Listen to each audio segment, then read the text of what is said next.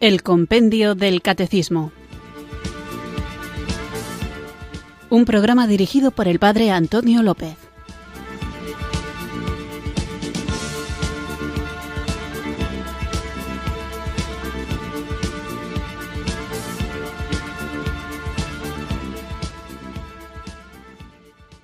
Muy buenas tardes, queridos oyentes de Radio María. Recibido un cariñoso saludo quienes sintonizáis una tarde más esta emisora de la Virgen, Radio María, la radio que cambia vidas para acudir a nuestra cita diaria con la formación católica en la que vamos creciendo despacito pero con paso firme gracias a la guía de lo que da título a nuestro programa que es el Compendio del Catecismo, esta joya literaria, vamos a decir, este libro estupendo en el que podemos consultar todo el contenido de nuestra fe cuando nos surgen dudas y en este programa, no cuando nos surgen las dudas, sino de una manera sistemática, vamos recorriendo todo lo que el propio compendio del catecismo nos dice, que es de una manera resumida lo que está contenido en el Catecismo de la Iglesia Católica.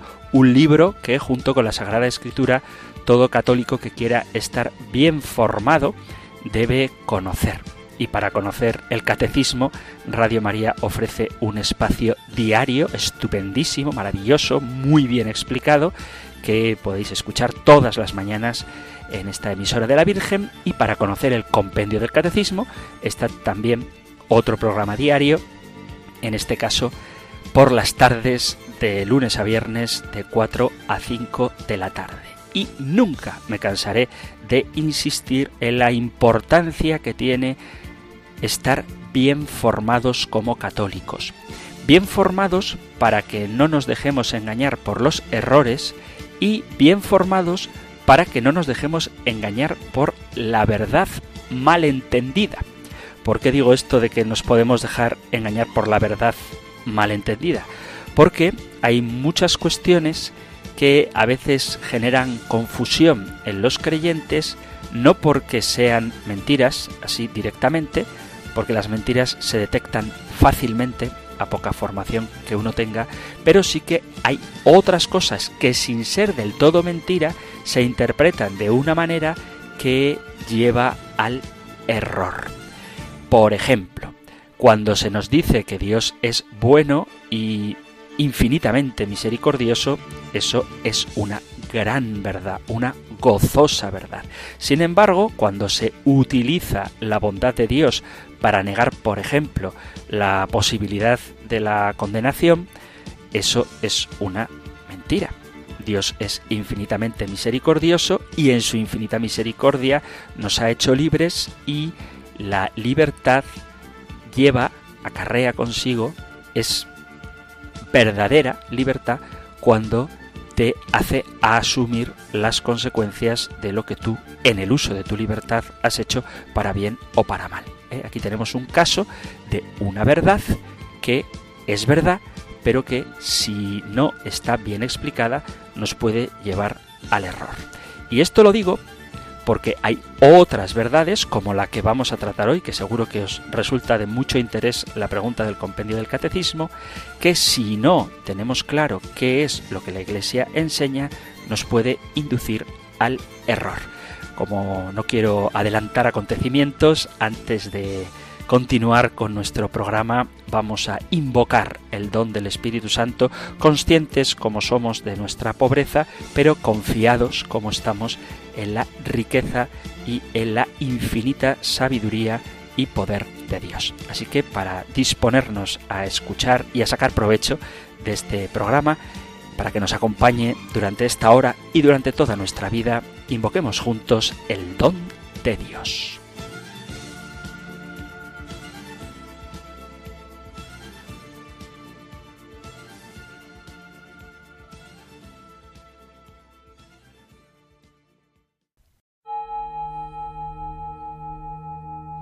Ven Espíritu, ven Espíritu, ven Espíritu.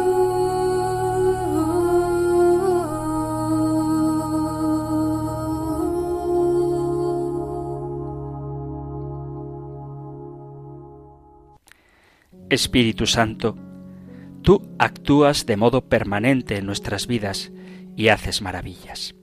Pero normalmente no las haces de la manera como nosotros lo esperaríamos o como nosotros lo imaginamos. Por eso nos parece que estás en silencio, que callas, que no intervienes.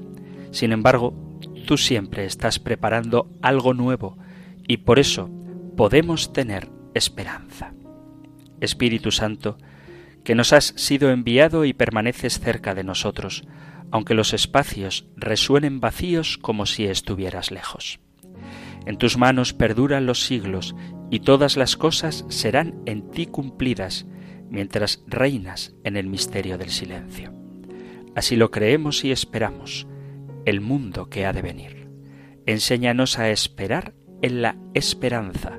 Concédenos participar de ese mundo que vendrá, para que la presencia de tu gloria sea verdadera en nosotros.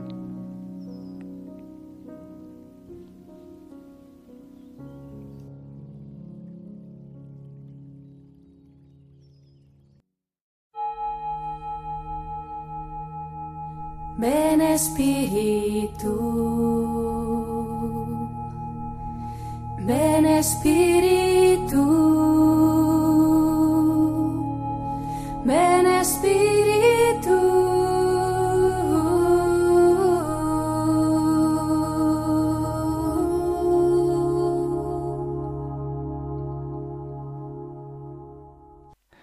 Vamos allá con nuestro nuevo programa y como es costumbre, para saber en qué contexto estamos, después de haber hablado largamente de la resurrección de Cristo en el apartado del segundo capítulo de la primera parte del compendio del Catecismo, en el que reflexionábamos sobre el artículo del credo Jesús descendió a los infiernos, al tercer día resucitó de entre los muertos, después de, como digo, haber dedicado bastante tiempo a subrayar la historicidad del acontecimiento de la resurrección de Cristo y cómo, además de ser un acontecimiento histórico, es un hecho que trasciende la historia, veíamos que el alcance salvífico de la resurrección de Cristo es universal, puesto que Él ha vencido el pecado y la muerte y comienza con su resurrección nuestra justificación y la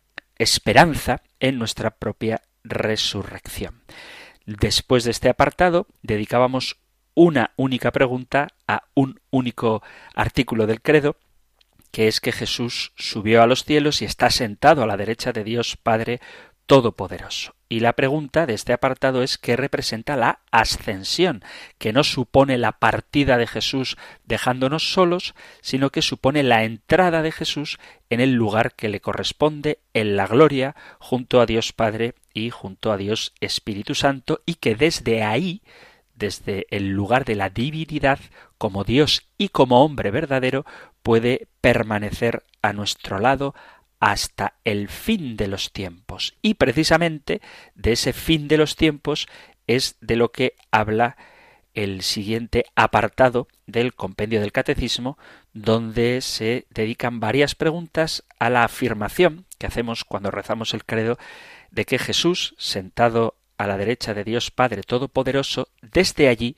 ha de venir a juzgar a vivos y muertos. El último programa lo dedicábamos a cómo reina ahora el Señor Jesús y, tal y como dice el compendio del Catecismo, el Señor es Señor, valga la redundancia, del cosmos y de la historia, cabeza de su Iglesia, Cristo glorificado, permanece misteriosamente en la tierra, donde su reino ya está presente y decíamos que ese reino se puede identificar con la Iglesia y que no es algo que esperamos en un futuro escatológico, sino que lo podemos hacer ya realidad mediante la caridad, mediante un corazón volcado al Señor y que realmente se comporta como quien tiene de dueño, amo, propietario de la propia vida a Jesucristo. Y termina el punto, la pregunta 133 diciendo, un día volverá en gloria, pero no sabemos el momento. Por eso vivimos vigilantes pidiendo, ven Señor Jesús. Y muy asociado con este final de la respuesta a la pregunta 133, cuando dice que vivimos vigilantes pidiendo, ven Señor Jesús, viene el punto que vamos a tratar hoy, que como digo, seguro que es de mucho interés y espero que podamos aclarar las cosas para que no caigamos en lo que decía al saludo del programa, en verdades que mal entendidas nos pueden llevar al error. Y este tema del que vamos a hablar hoy es una de esas cuestiones que mal planteada puede generar confusión y angustia, cuando en realidad el Evangelio, como su propia palabra indica, como su propio nombre indica, es siempre buena noticia y claridad, es gozo y nunca pavor. ¿Por qué digo esto? Pues vais a saberlo enseguida cuando escuchemos la pregunta.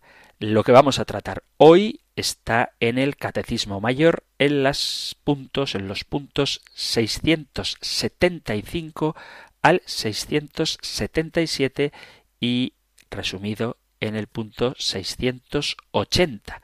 Nosotros escuchamos ahora la pregunta número 134 del compendio del Catecismo. Número 134. ¿Cómo se realizará la venida del Señor en la gloria? Después del último estremecimiento cósmico de este mundo que pasa, la venida gloriosa de Cristo acontecerá con el triunfo definitivo de Dios en la parusía y con el juicio final. Así se consumará el reino de Dios.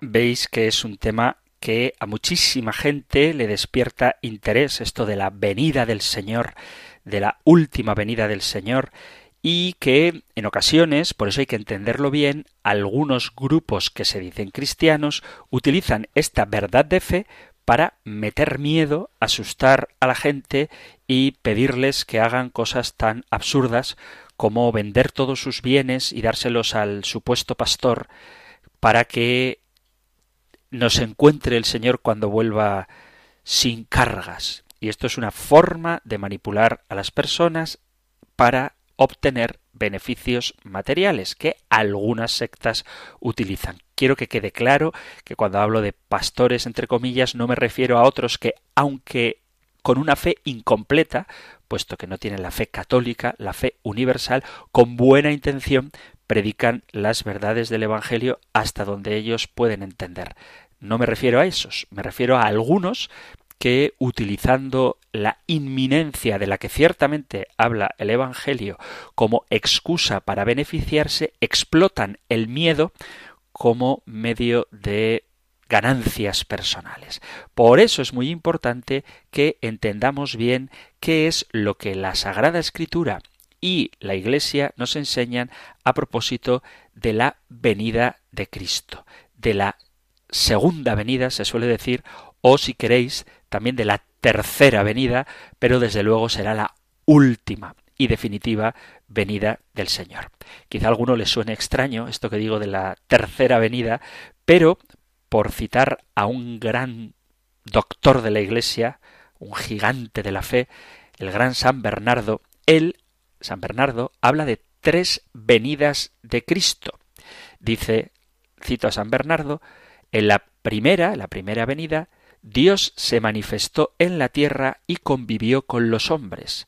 En ella vino en carne y debilidad, y por ella fue nuestra redención.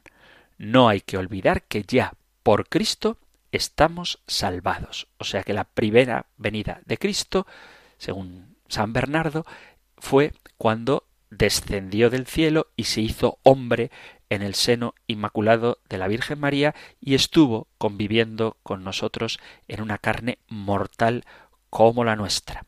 Y funda la Iglesia, predica el reino de los cielos, realiza signos y milagros que atestiguan la veracidad del reino de los cielos y crea en torno a sí una comunidad de discípulos a los que luego da el Espíritu Santo para que continúen su obra en la Iglesia católica. Esa es la primera venida del Señor. La última venida, que es de la que hablaremos hoy, todos verán la salvación de Dios y mirarán al que traspasaron en gloria y majestad, y en ella, en la segunda venida, Cristo aparecerá como nuestra vida. Por eso nadie que conozca a Jesucristo debe tener miedo a su segunda venida, puesto que quienes amamos a Cristo anhelamos, deseamos y pedimos que vuelva. Y la venida intermedia, sigo citando a San Bernardo, la intermedia en cambio es oculta, y en ella sólo los elegidos ven al Señor en lo más íntimo de sí mismos y así sus almas se salvan. En esta venida el Señor viene en espíritu y poder, donde se nos presenta como descanso y consuelo. Si bien la primera venida es la que rememoramos en la Navidad y la última es la que esperamos en la consumación final, la venida intermedia es la que expresa la venida constante de Jesús, que se traduce en la tensión entre la alegría de la primera y la esperanza de la última. Esta venida intermedia es la que es objeto de atención especial, sobre todo en el tiempo litúrgico de Adviento. Si sólo hiciéramos memoria de la primera venida, no pasaría de ser un mero recuerdo. Si sólo esperásemos la tercera, tan sólo sería futurología. En cambio, la segunda venida es expresión de que el Señor no se ha ido. Él no tiene que volver, sino que viene continuamente a nuestro encuentro. Esto es la señal auténtica de la experiencia de fe. No son ideas hacia el futuro ni recuerdos del pasado, sino experiencia viva en nuestra carne de un encuentro. Por eso es importante que tengamos en cuenta el aquí y ahora de nuestra esperanza. Y sí que me gustaría volver a subrayar que la idea de la segunda venida, de la venida definitiva de Cristo, no es algo que deba asustarnos, puesto que los creyentes lo que hacemos es ir al encuentro del Señor constantemente. Cada vez que haces una obra de caridad, lo que hicisteis a uno de estos, a mí me lo hicisteis, estamos teniendo un encuentro con el Señor. Cada vez que nos acercamos a escuchar su palabra, lo que queremos es encontrarnos con el Señor. Y de manera muy especial, cada vez que participamos de la Eucaristía, lo que hacemos es entrar en comunión, incluso física, a través de la comunión sacramental, con el Señor. Por lo tanto, no tiene sentido para un cristiano que busque al Señor en los sacramentos, en la palabra o en los pobres, y que luego cuando el Señor venga eso nos asuste, porque al mismo Señor al que salimos a buscar es al mismo a quien esperamos. Lo único que ahora le tenemos que buscar con los ojos de la fe y cuando Él vuelva le veremos revestido de poder y de gloria sobre las nubes del cielo. Pero vuelvo a repetir, aquel a quien amamos aquí ahora es el mismo que vendrá. Y no creo que cuando venga ya sin velos nos asuste encontrarnos cara a cara con aquel a quien velado tratamos de encontrar cada día. Son muchísimos los textos de la Sagrada Escritura en los que se habla tanto de la venida de Jesús como del fin de este mundo y hay que entender estos textos en el debido contexto. ¿Qué sabemos por lo que Jesús nos dice, por lo que la Sagrada Escritura nos dice de cómo han de suceder estas cosas?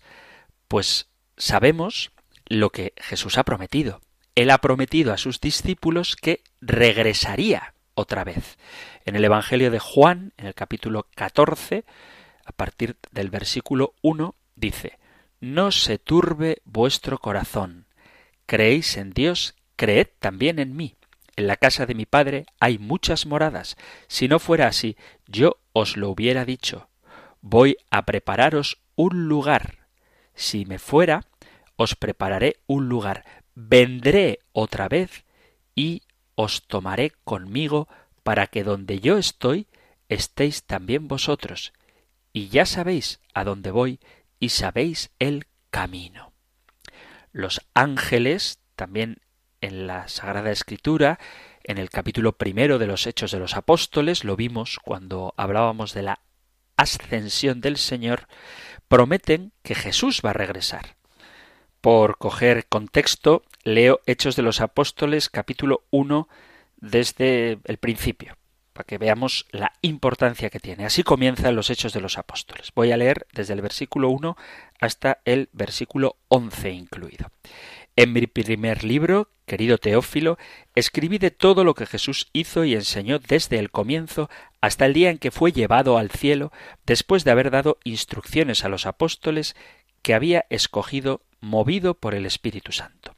Se les presentó él mismo después de su pasión, dándoles numerosas pruebas de que estaba vivo y apareciéndoseles durante cuarenta días y hablándoles del reino de Dios.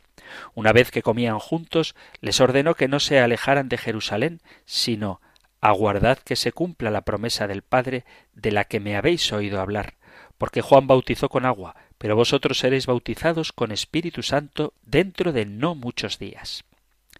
Los que se habían reunido le preguntaron diciendo Señor, ¿es ahora cuando vas a restaurar el reino de Israel? les dijo No os toca a vosotros conocer los tiempos o momentos que el Padre ha establecido con su propia autoridad.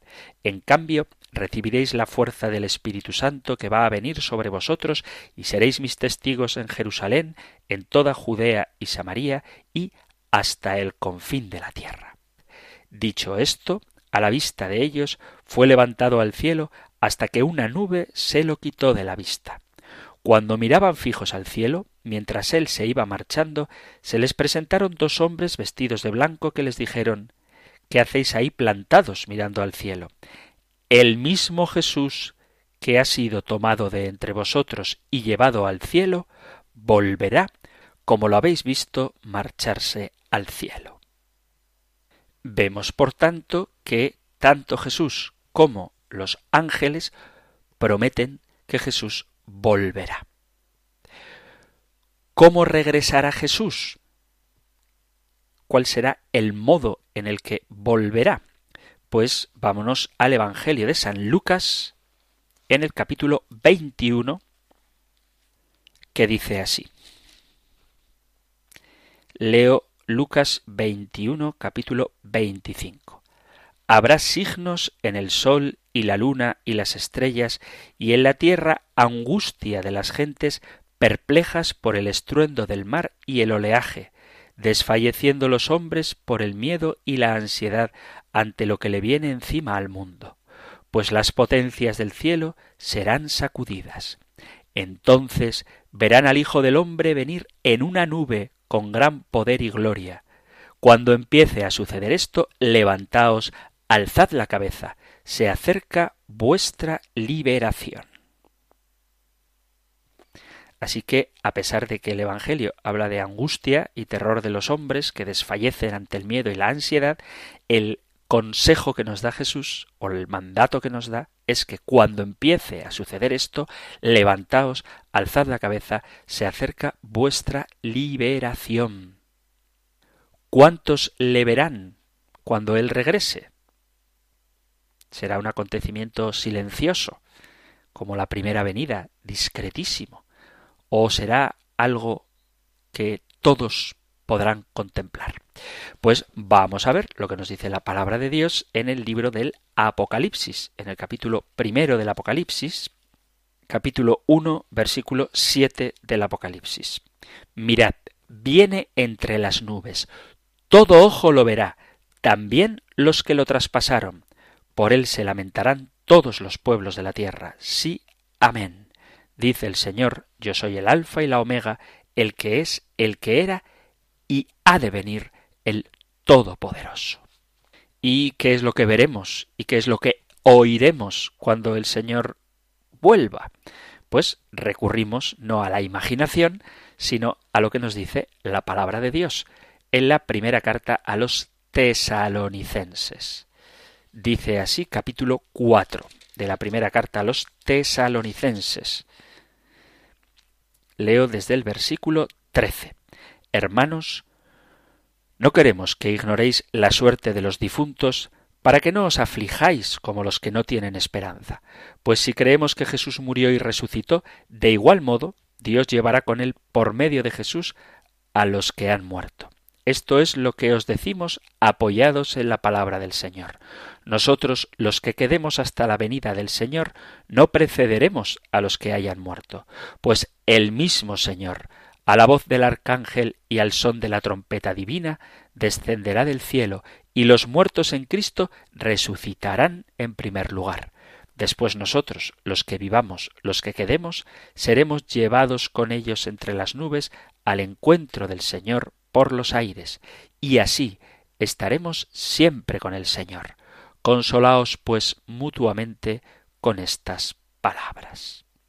Vuelvo a repetir esta idea que me gustaría que quede muy clara. La segunda venida del Señor es un motivo de consuelo, y así estaremos siempre con el Señor, Consolaos, pues, mutuamente con estas palabras. Vamos a hacer una pequeña pausa musical y continuamos con nuestro programa.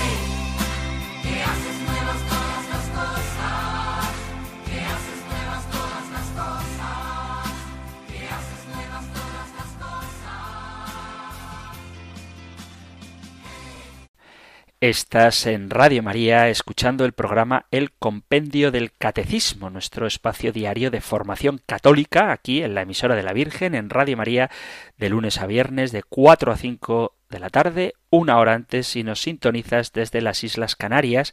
Y hoy estamos con la pregunta número 134, ¿cómo se realizará la venida del Señor en la gloria? Y como no quiero dejarme llevar por la fantasía o por la multitud de opiniones, muchas de ellas legítimas y en concordancia con lo que la palabra de Dios nos enseña, digo que en vez de dejarme llevar por opiniones, estoy citando lo que la propia palabra de Dios, lo que la propia Biblia nos dice con respecto a estos acontecimientos. Esta segunda venida del Señor, por lo tanto, será algo totalmente visible. Nos lo dice el propio Jesús cuando nos advierte de que no nos dejemos engañar. Enseguida iremos a ese texto, pero dice Jesús en el Evangelio de San Mateo, en el capítulo 24, dice así. Pues como el relámpago aparece en oriente y brilla hasta el occidente, así será la venida del Hijo del Hombre. Donde está el cadáver, allí se reunirán los buitres. No va a ser algo de lo que quepa duda. No os dejéis engañar. Hay muchos grupos que se llaman cristianos sin serlo de verdad, que utilizan esta segunda venida y las supuestas revelaciones que algún iluminado ha tenido para asustar. Sin embargo, cuando ocurra, no os preocupéis que como el relámpago sale de oriente y se muestra hasta occidente, así será también la venida del Hijo del Hombre. Por eso, repito, no nos dejemos engañar. Dice Jesús, lo de no nos dejemos engañar no es un consejo que os doy yo, sino que es lo que dice el propio Jesús. Dice así, leo desde el versículo 15 del capítulo 24 de San Mateo. Mateo 24, 15 en adelante. Cuando veáis la abominación de la desolación anunciada por el profeta Daniel, erigida en el lugar santo, el que lee, que entienda, entonces los que viven en Judea huyan a los montes. El que esté en la azotea no baje a recoger nada en casa, y el que esté en el campo no vuelva a recoger el manto. Hay de los que estén, de las que estén en cinta o criando en aquellos días. Orad para que la huida no suceda en invierno o en sábado, porque habrá una gran tribulación como jamás ha sucedido desde el principio del mundo hasta a hoy, ni la volverá a haber. Y si no se acortan aquellos días, nadie podrá salvarse. Pero en atención a los elegidos se abreviarán aquellos días. Y si alguno entonces os dice el Mesías está aquí o allí, no le creáis, porque surgirán falsos mesías y falsos profetas, y harán signos y portentos para engañar, si fuera posible, incluso a los elegidos. Os he prevenido, si os dicen está en el desierto, no salgáis, en los aposentos no les creáis. Pues como el relámpago aparece en oriente y brilla hasta el occidente, así será la venida del Hijo del Hombre. O sea que no os creáis todo lo que os dicen a este respecto, porque cuando el Señor vuelva, tened por seguro que nos vamos a enterar. ¿Cuándo va a ocurrir esto? Pues esto no sabemos cuándo va a ocurrir. Hay muchas sectas, muchos iluminados que ponen fecha al acontecimiento maravilloso y deseado de la vuelta del Señor. Sin embargo, Jesús deja claro que el día y la hora nadie lo sabe, ni aun los ángeles del cielo, sólo el Padre. Sigo con el Evangelio de San Mateo capítulo 24, donde dice esto que os acabo de citar casi literalmente, dice así, Mateo 24, 36, en cuanto al día y a la hora, nadie lo conoce, ni los ángeles de los cielos, ni el Hijo, sino sólo el Padre. ¿Qué es entonces lo que tenemos que hacer? Estar en vela, sabiendo que la pereza es algo muy humano, algo que nos puede a todos, el olvidarnos de que estamos esperando, dice el Señor en los pasajes que siguen al que acabo de leer, las parábolas de la vigilancia, la parábola del siervo fiel, aquel servidor fiel y prudente a quien el Señor ha encargado dar a la, a la, servidumbre la comida a sus horas, dice, bienaventurado el criado si al llegar el Señor lo encuentra portándose así. Pero si el siervo dijera, mi Señor, mi Señor tarda en llegar y empieza a pegar a los compañeros y a comer y beber con los borrachos, el día y la hora que menos lo espere, llegará el amo y lo hará pedazos dándole el destino de los hipócritas. Allí será el llanto y el rechinar de dientes. Y el capítulo 25, esto que acabo de leer, esta parábola del siervo fiel es el final del capítulo 24 y en el capítulo 25 viene la parábola de las diez vírgenes que esperaban al novio y unas se quedaron sin aceite, no lo leo todo, aunque sería muy interesante que leáis el capítulo 24 y 25 de San Mateo. Y luego también la parábola de los talentos y por último el juicio final, ese tuve hambre, me disteis de comer, tuve sed, me disteis de beber, que comienza diciendo Cuando venga en su gloria el Hijo del Hombre y todos los ángeles con él, se sentará en el trono de su gloria y serán reunidas ante él todas las naciones.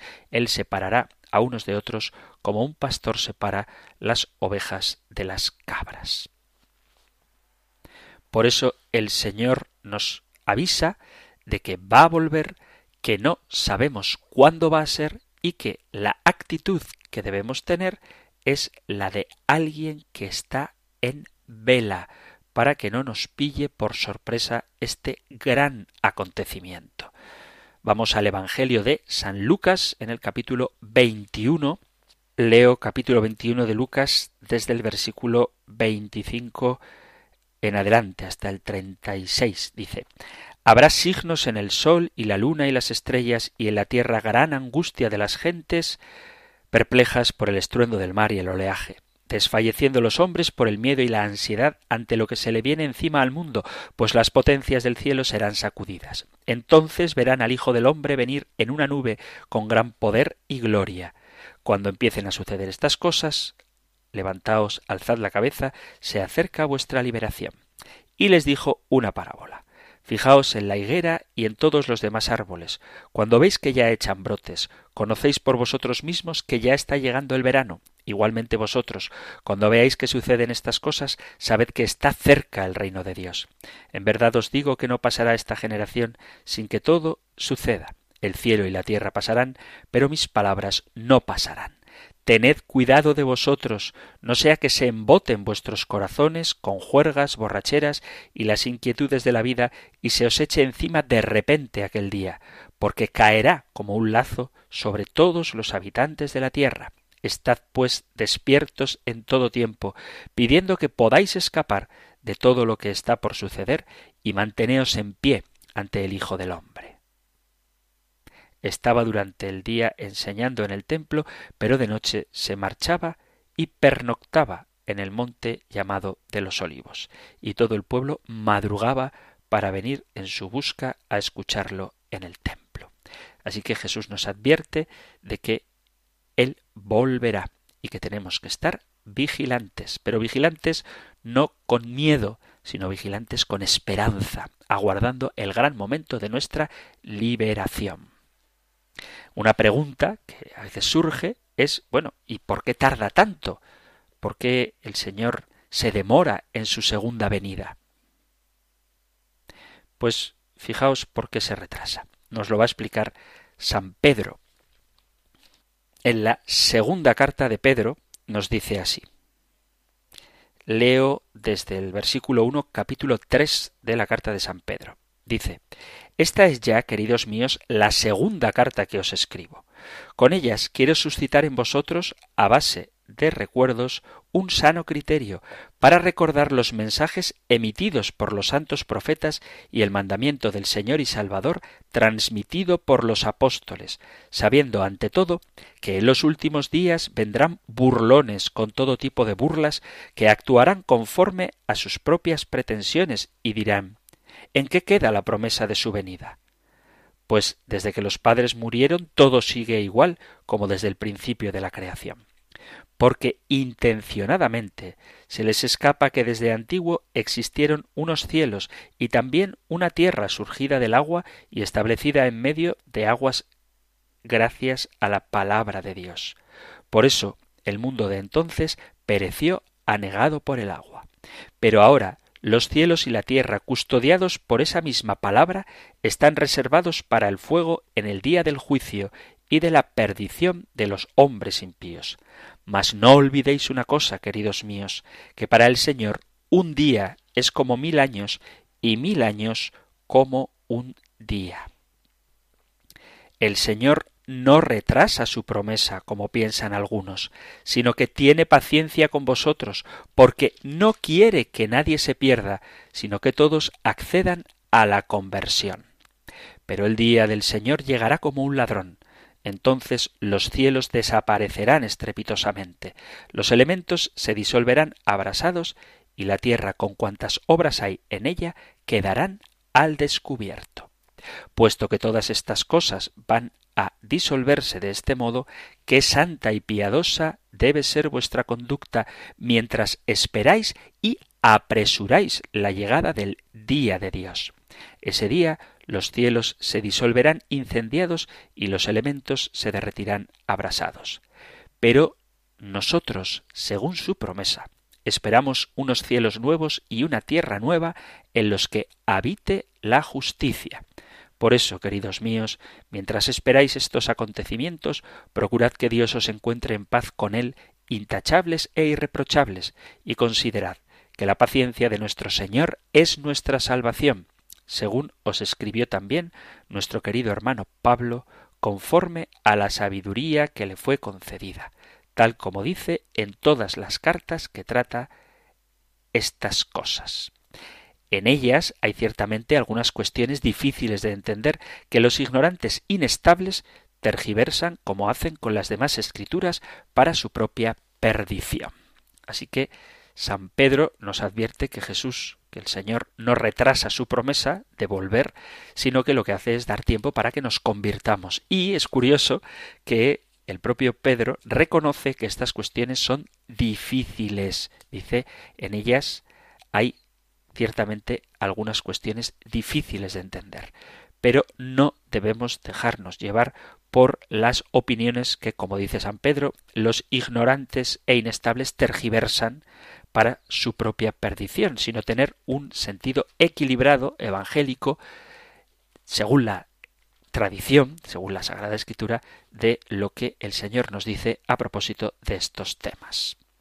Entonces sabemos que el Señor ha prometido que va a volver, no sabemos cuándo va a ser y no se retrasa, sino que nos da plazo para que nos convirtamos. La gran pregunta que sí que tenemos que hacernos es cómo debemos vivir mientras esperamos esta vuelta del Señor. Pues como estoy haciendo, no doy mi opinión, sino qué nos dice la Sagrada Escritura y esta vez es San Pablo el que responde cómo debemos vivir. Dice San Pablo a Tito, en la carta a Tito, en el capítulo 2, le dice así. Capítulo 2 de carta a Tito, versículo 11 pues se ha manifestado la gracia de Dios que trae la salvación para todos los hombres, enseñándonos a que, renunciando a la impiedad y a los deseos mundanos, llevemos ya desde ahora una vida sobria, justa y piadosa, aguardando la dicha que esperamos y la manifestación de la gloria del gran Dios y Salvador nuestro Jesucristo el cual se entregó por nosotros para rescatarnos de toda iniquidad y purificar para sí un pueblo de su propiedad, dedicado enteramente a las buenas obras. De esto es de lo que has de hablar. Exhorta y reprende con toda autoridad, que nadie te menosprecie. Pero esto es lo que tenemos que hacer. Mientras aguardamos la dicha, vuelvo a repetir, la vuelta del Señor es una dicha. Aguardamos la dicha que esperamos y la manifestación de la gloria del gran Dios y Salvador nuestro, Jesucristo. ¿Cómo? Renunciando a toda impiedad y a los deseos mundanos, llevemos ya desde ahora una vida sobria, justa y piadosa, para que seamos un pueblo de su propiedad dedicado enteramente a las buenas obras. Eso es lo que tenemos que hacer mientras esperamos la vuelta del Señor. ¿Cómo será el mundo cuando Jesús vuelva? Pues será, como el propio Jesús dice, vuelvo, repito, al capítulo 24 de San Mateo. Dice así, Mateo 24, versículo a partir del 37. Cuando venga el Hijo del Hombre, pasará como en tiempos de Noé.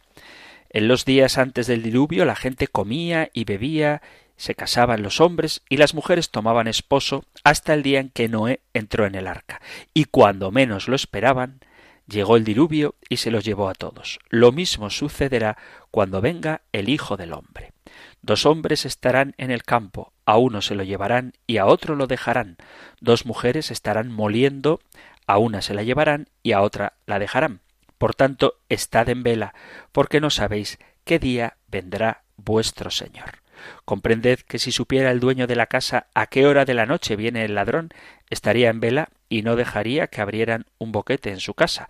Por eso estad también vosotros preparados, porque a la hora que menos penséis viene el Hijo del Hombre.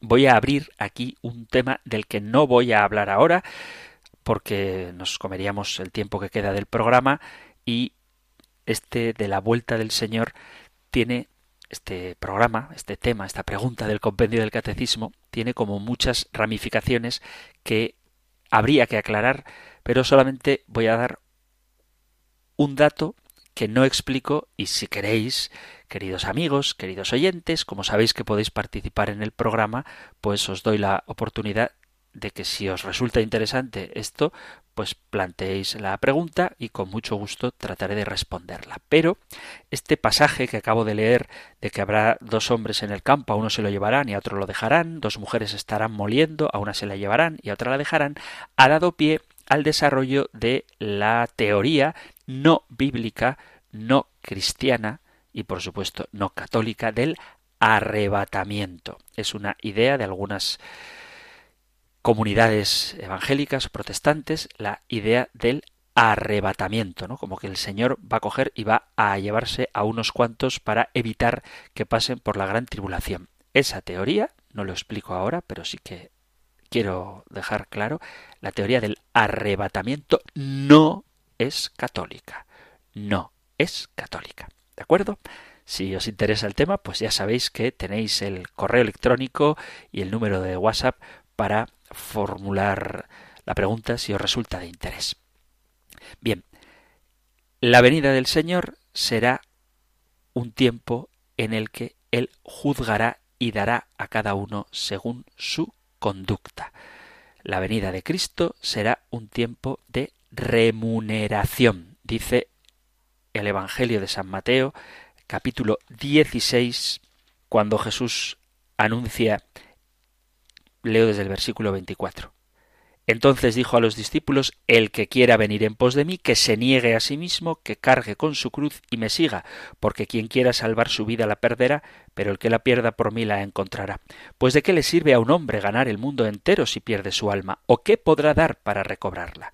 Porque el Hijo del hombre vendrá con la gloria de su Padre entre sus ángeles, y entonces pagará a cada uno según su conducta.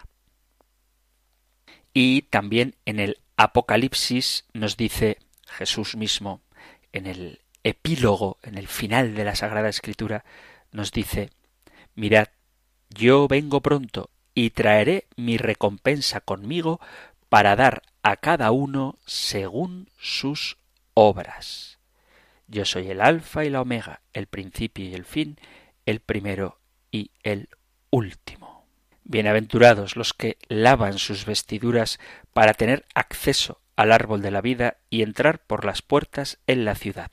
Fuera los perros, los hechiceros, los lujuriosos, los asesinos, los idólatras y todo el que ama y practica la injusticia. Jesús volverá porque lo ha prometido y para salvarnos. Dice la carta a los Hebreos leo carta a los Hebreos capítulo 9 versículo 28 dice, De la misma manera, Cristo se ofreció una sola vez para quitar los pecados de todos. La segunda vez vendrá sin ninguna relación al pecado para salvar a los que lo esperan. Así que el Señor viene para salvarnos, esta vez sin ninguna relación con el pecado. Cuando Jesús vuelva experimentaremos completamente la realidad de nuestra salvación. Lo dice San Pablo en la carta a los Corintios al principio de este precioso texto de la carta a los Corintios, dice, leo primera carta a Corintios, capítulo 1, versículos del 4 al 9. Doy gracias a mi Dios continuamente por vosotros, por la gracia de Dios que se os ha dado en Cristo Jesús, pues en Él habéis sido enriquecidos en todo, en toda palabra y en toda ciencia, porque en vosotros se ha probado el testimonio de Cristo, de modo que no carecéis de ningún don gratuito, mientras aguardáis la manifestación de nuestro Señor Jesucristo. Él os mantendrá firmes hasta el final para que seáis irreprensibles el día de nuestro Señor Jesucristo. Fiel es Dios, el cual os llamó a la comunión con su Hijo Jesucristo nuestro Señor.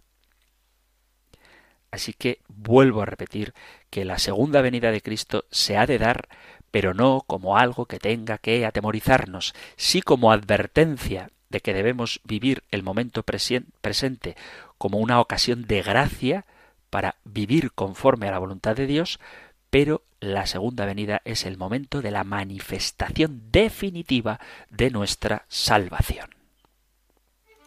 Queridos amigos, queridos oyentes de este espacio del Compendio del Catecismo, llegamos al final del tiempo para el programa de hoy y hemos visto bastantes cosas a propósito de la segunda venida del Señor, cómo regresará, cuántos le verán, qué veremos y qué oiremos cuando vuelva, cómo esta segunda venida será visible para todos y que tenemos que estar precavidos para no dejarnos engañar, que nadie sabe el tiempo exacto, la hora ni el día de esta segunda venida y cómo debemos esperarla con gozo porque es el momento de la consumación plena de nuestra salvación y debemos aguardarla en vela para que no nos pille por sorpresa, que el Señor no se retrasa, como dice San Pedro, sino que quiere que nos convirtamos y eso es lo que debemos hacer mientras vivimos aguardando ese momento, procurar vivir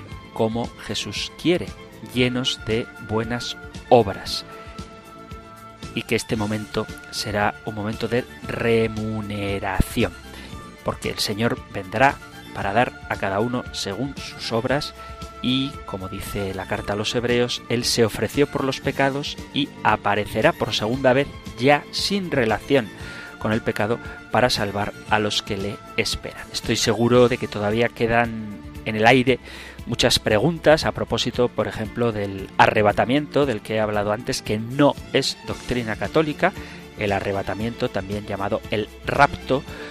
Seguro que han quedado preguntas a propósito de la gran tribulación, en qué consistirá o cuáles son los signos que auguran la segunda venida del Señor, si en esta época en la que estamos, en la que hemos padecido, estamos padeciendo una pandemia o los terremotos de los que estamos informados constantemente son un signo claro de que esas son las penurias que se anuncian antes de la segunda llegada y definitiva de nuestro Redentor. En fin, hay muchas cuestiones que quizá queden en el aire. Mi invitación es a mantenernos en calma. Es verdad que hay cosas que ahora nos llegan, eso de terremotos, de enfermedades, de guerras, pero también es cierto que siempre ha habido terremotos, siempre ha habido enfermedades, siempre ha habido guerras.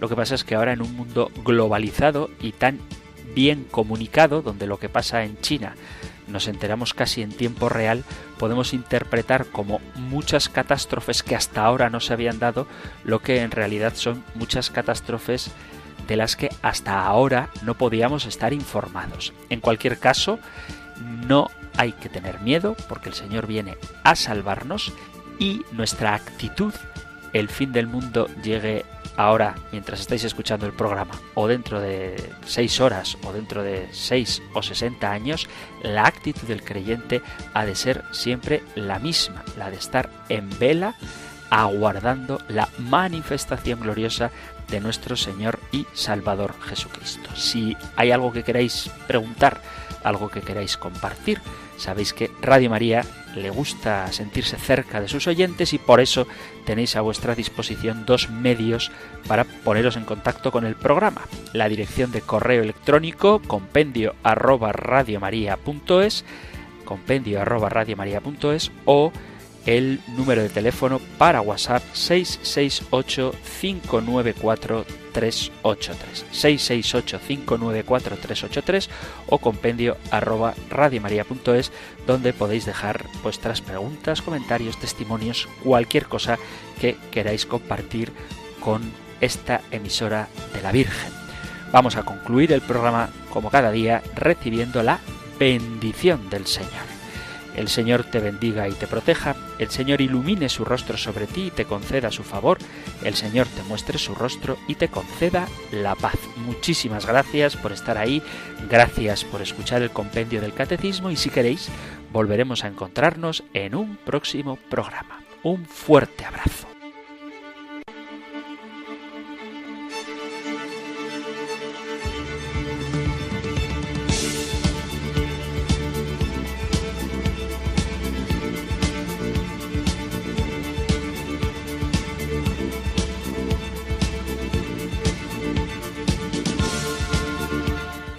El Compendio del Catecismo.